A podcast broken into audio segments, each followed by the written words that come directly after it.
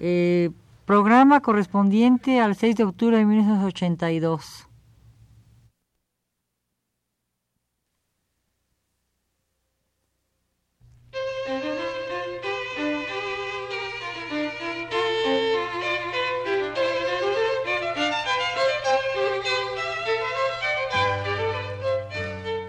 Divergencias.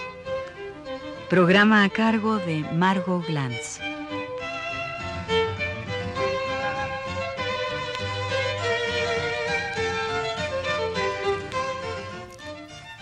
Este programa lo voy a dedicar, junto con algunos otros, al análisis de un material gráfico que desgraciadamente no puede verse por la radio. es una perogrullada y un chiste malo, pero en realidad creo que es posible hacer una descripción de un grupo, o mejor dicho, de una colección de tarjetas postales que empezaron a venderse en México alrededor de los años 20, después de la Revolución. Las tarjetas postales provenientes de países extranjeros, estas en particular provienen de Italia, no era nada raro, ninguna cosa rara en México. Eh, se vendían siempre y era muy común, por ejemplo, a principios del siglo, durante el porfiriato, que la gente regalara junto con una caja de chocolates una tarjeta postal en donde había dos enamorados con flores y en el centro de la tarjeta había un verso de Gutiérrez Nájera, otro verso en otra tarjeta de Díaz Mirón, algunos de Manuel M. Flores. Había también para las amantes esquivas eh, versos eh, como el, del Rosario, el de Nocturna Rosario de Manuel Acuña, ¿no? En donde se vendían en serie todos eh, los versos de este famoso poema y los versos estaban acompañados de una serie de actitudes profundamente románticas y apasionadas de los enamorados que representaban y reforzaban el eh, verso en sí mismo. En los años 20 empieza a darse eh, otro tipo de postales, que como decía hace un momento, son importadas de Italia, que tienen una gran importancia en el México de entonces. Me voy a, entonces a dedicar en los programas siguientes, un gran un número de programas bastante grande, a describir estas postales. Lo que la misma descripción eh, no alcance, lo dejaré a la imaginación de los lectores.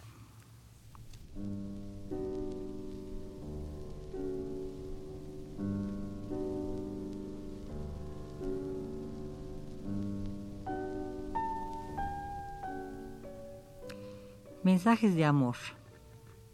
Quizá alguna vez la pasión humana se midió por su capacidad de escribir cartas de amor, por la verdad inmensa de su caligrafía, por la paciencia infinita de dibujar con precisión las letras necesarias, ordenarlas con elegancia dentro de un cuadrado de papel cuya textura luminosa aclaraba las correspondencias, y luego, encerraba su pasión en un sobre cerrado y forrado de papel iridiscente que contenía con discreción todos los secretos y conservaba las ondulaciones y los estremecimientos de una pasión, fuera esta el amor-pasión o el amor filial, el amor a los amigos o el amor por las cosas. Quizá pueda recordarse la escritura apasionada que se cruzó entre una madre y una hija, Madame de Sévigné y Madame de Grignan.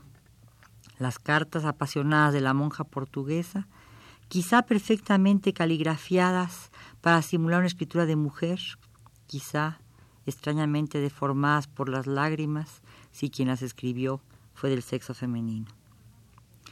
Todavía guardamos con celo en todos los museos los objetos de la escribanía y una exposición que muestra a un escritor no puede dejar de enseñar las caligrafías diversas que en el mundo han sido y generalmente, aunque uno no sea grafólogo, es posible detectar algunos destellos de lo que pudiera llamarse genio.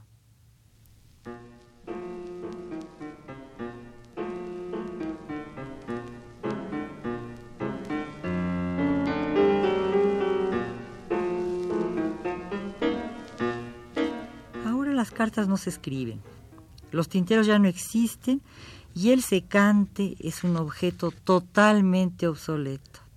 Tenía tan bella forma y dejaba adivinar tantos enigmas en los caracteres alrevesados de su infamia. Los secreters, cerrados celosamente con pequeños cajones ocultos por un resorte diabólico, se han sustituido ahora por las secretarias, seres serviciales que utilizan la taquigrafía como una espada interpuesta entre la letra manuscrita y la mecanografía. Del secreter pasamos a la secretaria, de la carta lacrada y perfumada a la carta dictada y pasada a máquina eléctrica, del mensaje de amor al mensaje burocrático. Las líneas de la mano con su distintiva grafología eran descifradas por los amantes cuando rescataban el mensaje encerrado en los cajones forrados de seda cruda, dentro de los preciosos muebles, y su desciframiento coloreaba las pasiones y convocaba hasta la misma muerte. Hay una foto en donde hay una paloma que lleva un sobre. Alrededor del sobre unas, unos, unos, unas nubecitas, algunos colores, sobre todo el rojo, y muchas flores, pensamientos, claro, ¿cómo no iban a ser pensamientos? Violetas, por la modestia, y por la devoción.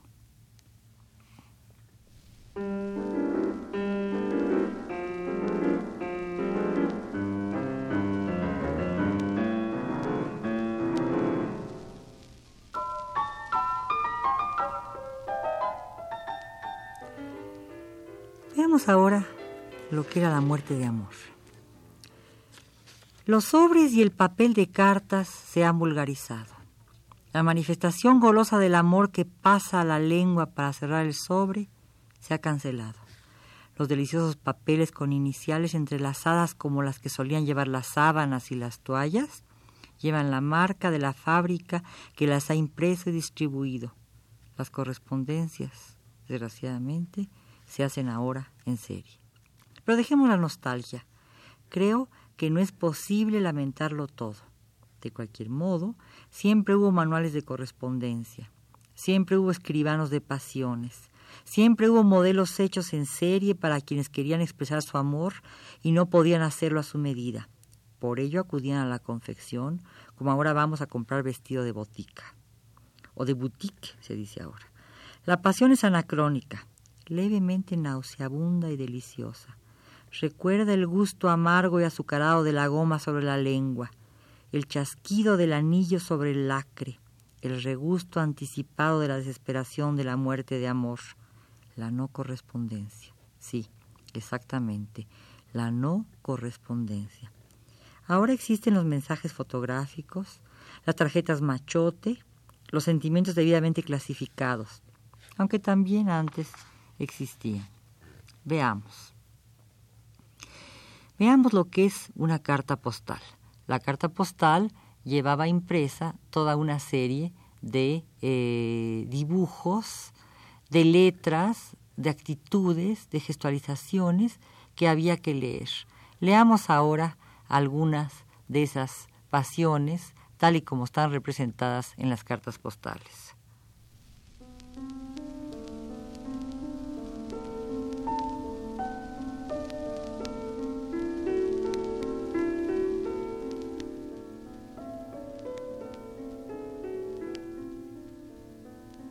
¿Y qué son las cartas postales?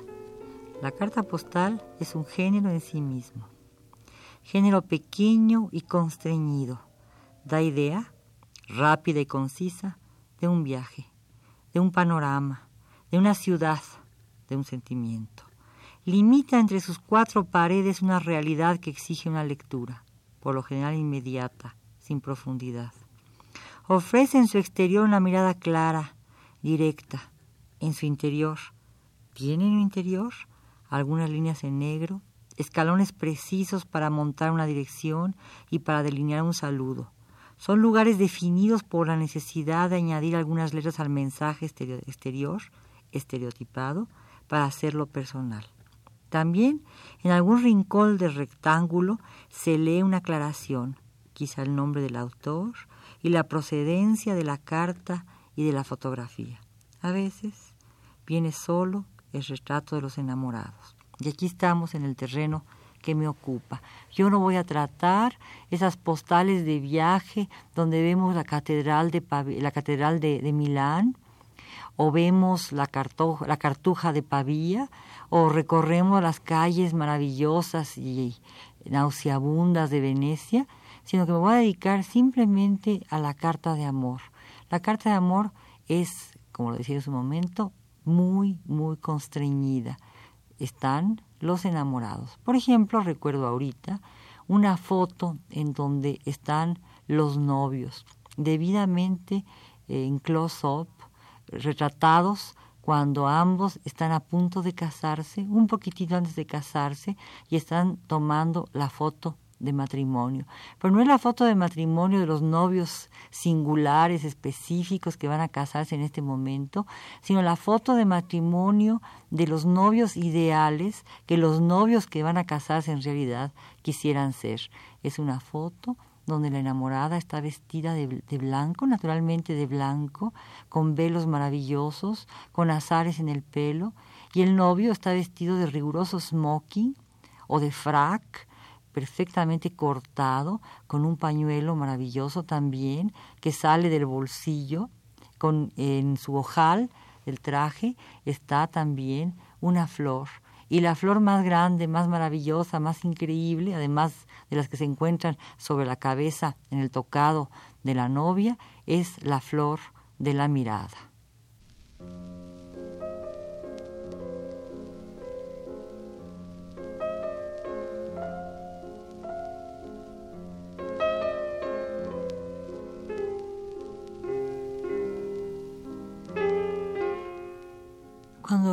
La foto representa a los enamorados como novios, se trata de un mensaje puro, es un mensaje sobretendido. Va junto a unas flores o acompaña algún regalo o simplemente ha sido entregado para reiterar la duración y la extensión del amor. Es también una idea de que en breve los enamorados también podrán casarse y parecerán en los retratos, aparecerán, mejor dicho, en los retratos, cómo aparecen los novios maravillosos que acabo de describir. Esta es la, la idealización más completa que rodea a la idea de matrimonio, es decir, en un momento dado, como en la fotografía, los novios quedarán con las manos unidas para siempre, con las miradas lánguidas recargadas en los ojos del otro, con la perfección de los perfiles o de los rostros que están eh, inmersos en la felicidad, con la imagen más absoluta, más pura y más perfecta de la felicidad. Pero dejemos aquí esta felicidad quizás un poco empalagosa para nuestro paladar actual y continuemos en la próxima eh, reunión, que será el miércoles próximo, hablando de, esta, de este tipo de postales tan interesantes que recorrieron nuestro país a partir de los años 20. Muchas gracias.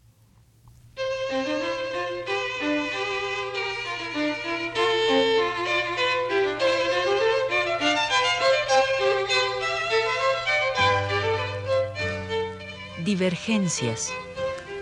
Programa a cargo de Margot Glantz.